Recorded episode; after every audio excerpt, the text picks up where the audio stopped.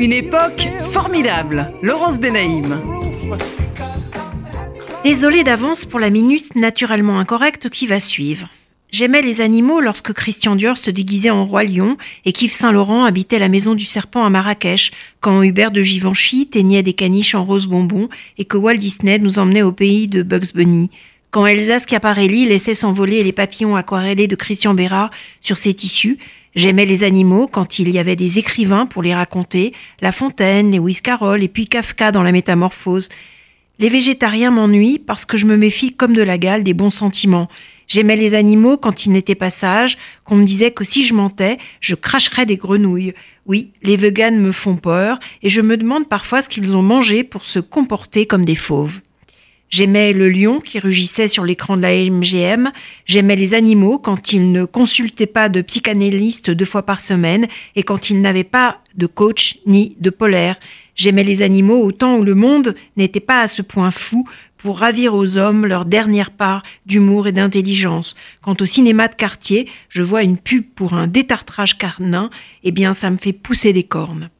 Il suffit de parler d'animaux aujourd'hui pour que l'esprit se retire, anéanti par la culture de l'outrage, dévasté par la morale coupable qui veut qu'un maître soit forcément un tyran et un animal son esclave.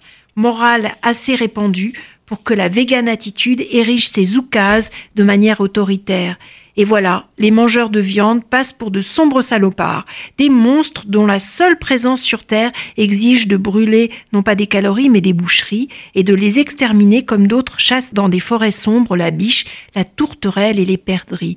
Tartuffe n'en perdrait pas une miette.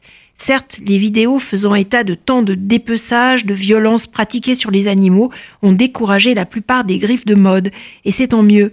Mais est-ce une raison pour ne pas voir le mal devant sa porte en pain bio, c'est-à-dire le fait que la fourrure synthétique est bien plus toxique encore que la vraie fourrure? Extraction d'énergie fossile oblige, oui, c'est bien de déforestation, de trépanation des sols dont il est question. 10 barils, c'est la quantité d'hydrocarbures qui serait nécessaire pour la réalisation d'un manteau en fourrure. Non biodégradable donc.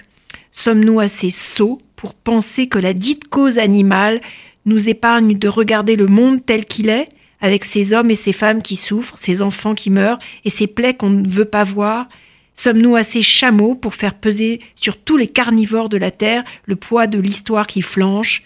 J'aimais les animaux, et oui, et laissons-nous bercer par le blog The Good Goods qui recense avec esprit les tares de ce monde plein de tiques. Je vois davantage un baril de pétrole dans la fausse fourrure qu'une hermine écorchée dans un accessoire de sac. Laurence Benaïm est l'auteur de Versailles et la mode aux éditions Flammarion.